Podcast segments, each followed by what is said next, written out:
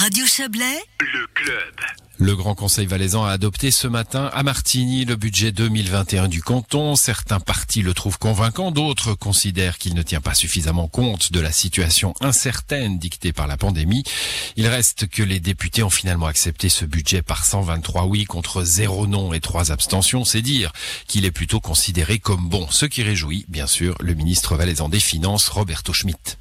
Ah, c'est clair, je suis très heureux que le Parlement a partagé la volonté du gouvernement de faire un budget de relance. On est dans une situation très très incertaine avec Covid, mais on a dit le seul signal positif qu'on peut donner à l'économie et à la population de faire un budget de normalité, un budget de relance avec pas mal des investissements. On parle de 600 millions d'investissements l'année prochaine, c'est un budget de record.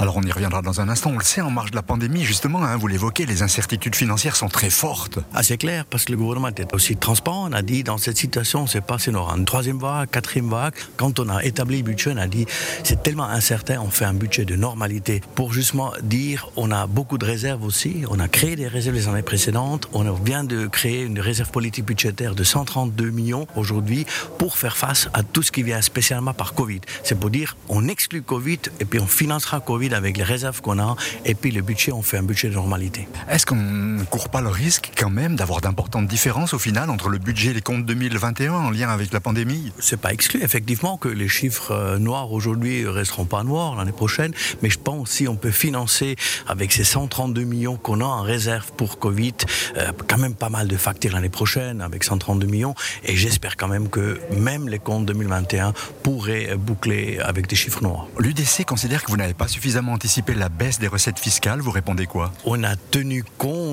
au euh, moment quand on a fait le budget, des prévisions qu'on avait reçues des contributions. C'est vrai qu'on doit tenir compte notamment de la mise en œuvre de la RFFA, de la réforme fiscale, qui nous coûte quand même 80 euh, millions l'année prochaine. Ça, on a fait.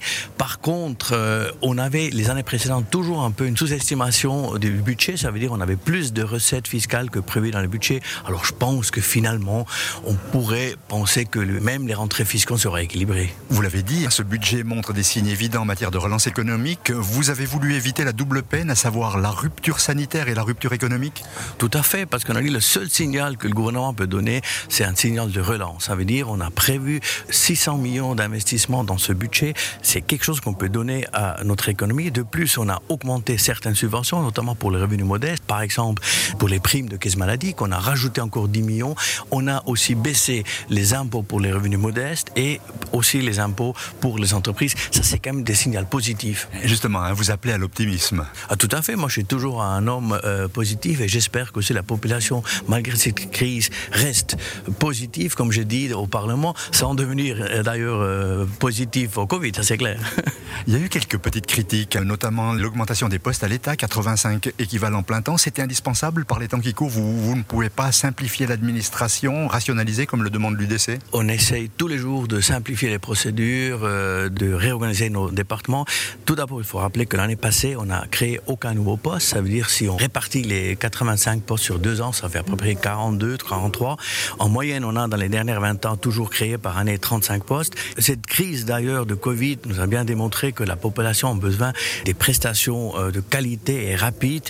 Et il faut pas rappeler que aussi euh, euh, beaucoup de projets stratégiques qui sont en cours actuellement, qui demandent du personnel. La population change. Il y a quelques années, on n'a pas parlé de cybercriminalité, de cybersécurité, on n'a pas parlé de whistleblower, une instance de whistleblowing et tout ça. Ça, c'est tous des nouvelles tâches qu'on doit faire. Et je crois que la population a un droit aussi qui reçoit des prestations de qualité de la part de l'État du Valais. Les Verts critiquent la liaison entre le Conseil d'État et le Parlement. Ils se demandent à quoi sert encore ce Parlement qui a rejeté tellement d'amendements à propos de ce budget. Ah, c'est clair, ça c'est pas une critique. Moi je pense c'est vrai que chaque groupe politique euh, propose des modifications de budget selon leur vision politique, ça c'est clair.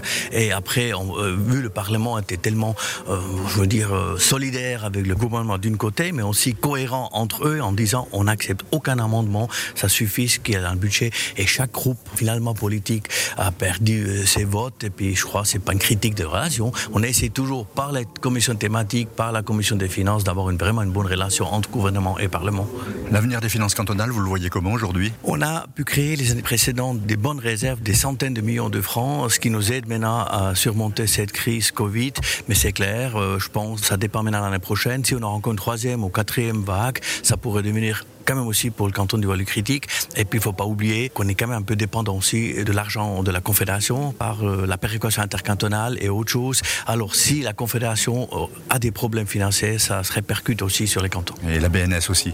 Et la BNS aussi. Là, heureusement qu'on n'a pas budgétisé l'argent de la BNS, les 80 millions qu'on reçoit maintenant en plus du budget. C'est pour ça, ça nous aide aussi à financer Covid.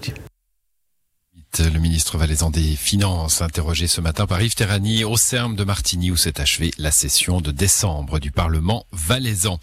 C'est la fin de cette émission. À l'édition ce soir, Didier Morard, Margot Reguin et Yves Terrani. Et puis à l'édition de ce club, il y en a eu du monde depuis dix ans puisque c'est ce soir le club qui boucle dix ans d'infos de fin de journée en direct sur Radio Chablais. Merci à toutes ces équipes et merci à vous de nous faire confiance, bien sûr. Depuis tout ce temps, le club s'arrête pour les fêtes et reviendra le 4 janvier prochain. Excellente fête de fin d'année à vous, bon courage et prenez soin de vous. À bientôt. Joyeux Noël, Florian. Bonne soirée, à bientôt. Bye bye.